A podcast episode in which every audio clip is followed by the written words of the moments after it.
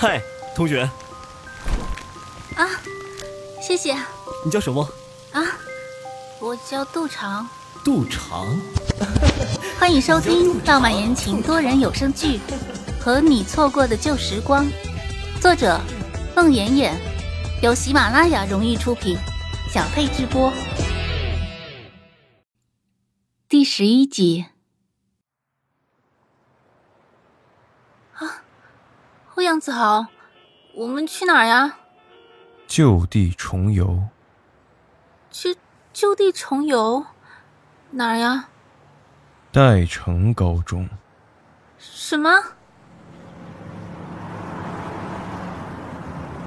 车子开过了收费口，想回头也难了。啊！我不去。杜长蹦起来，解开安全带。我还有事。欧阳子豪面无表情。杜长，你最好稳当的坐在那儿，系好安全带。你想下车，除非有胆量跳下去。想让我停车，不可能。杜长再也做不到，敌不动我不动，敌动我也不动。他一把拉住欧阳子豪的胳膊，哎，停车！车子瞬间急转了几下，欧阳子豪连忙握紧方向盘。杜姑娘，你不要命了？现在时速是二百二十公里每小时。杜长再不敢动。一路上风驰电掣，心惊肉跳，血压飙升。听着风擦过车窗的声音，杜长终于反过味儿来。欧阳子豪，我们为什么要去代城？欧阳子豪目视前方，表情没有一丝波澜。不为什么，故地重游。昨天看你和玉敏高中的同学就地重游，忽然心生妒忌，想和你就地重游，仅此而已。欧阳子豪。你确定我们只是去代城高中就地重游吗？没有别的。我保证，只是就地重游。杜长的心随着欧阳子豪的车速，如同过山车般起伏跌宕，一直到三个小时后，车停在代城高中的校门外。杜长跟着欧阳子豪下了车。恍惚中，就见校门的两旁树木吐绿，花坛里鲜花盛开，一群群十六七岁的学生，花朵般的笑脸。一股酸楚的惆怅瞬间胀满了胸腔。到现在，他才不得不承认，原来他一直逃避的东西，竟然那么深的根植在了心里。漫步校园。像是穿梭在旧日的时光之中。看，那几个窗户，就是你转学时，咱们三班的教室。欧阳子豪指着教学楼第三层的那几个窗子。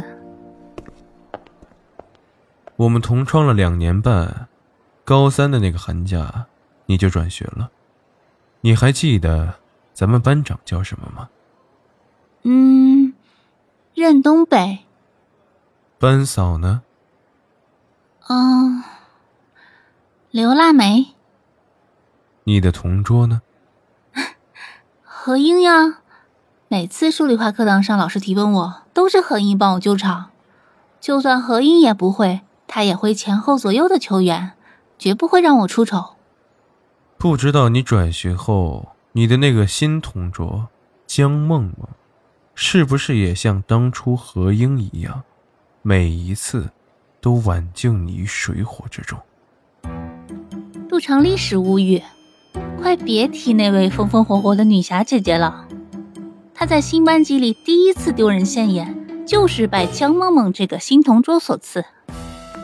那是她刚到新班级一周后的一次物理课上，那个头发花白的物理老师，居然能将一块木块在三十度的斜面上。受到沿斜面上方一百牛顿的拉力后如何运动？这样无聊透顶的事讲得天花乱坠、地涌金莲，让杜长目瞪口呆了很长时间。杜长这厢正在发呆，忽然听到物理老师叫他的名字。杜长，你来说说，这个木块现在做的是什么运动？啊？杜长哪里知道那木块一会儿快一会儿慢的，究竟是谁捣的鬼？他慢吞吞的站起来，木木的站在那儿，默不作声。因此，你说现在这个木块的运动是匀速、匀加速，还是变加速啊？物理老师将问题又复述了一遍，抛出了三选一的答案，似乎让这个问题变得容易了很多。杜长仔细思考了下，嗯，匀速，匀速吗？木块可是处于快速上滑状态哦。物理老师仍不死心，杜长偷偷用手碰了碰同桌江梦梦的胳膊，示意他赶紧救命。嗯 自由落体运动。出于对以前的同桌何英的信赖，杜长毫不怀疑江梦梦的提示。他冲口而出：“啊，自由落体运动，对，自由落体运动。”杜长只记得物理老师瞠目结舌的表情和整个班级在瞬间静默后的哄堂大笑。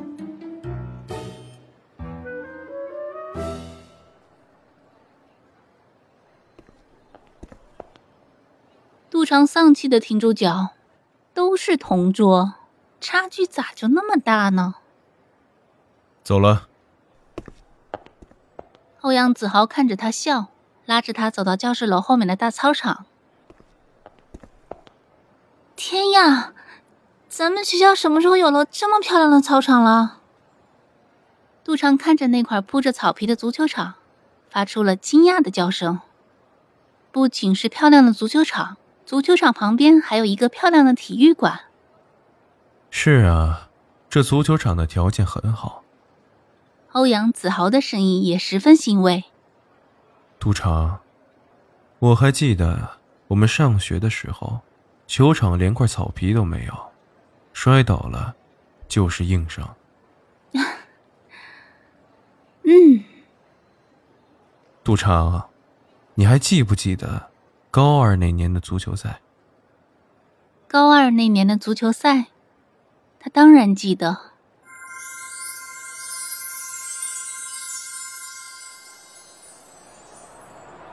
那场球赛让三班在全年级乃至全校名声大振。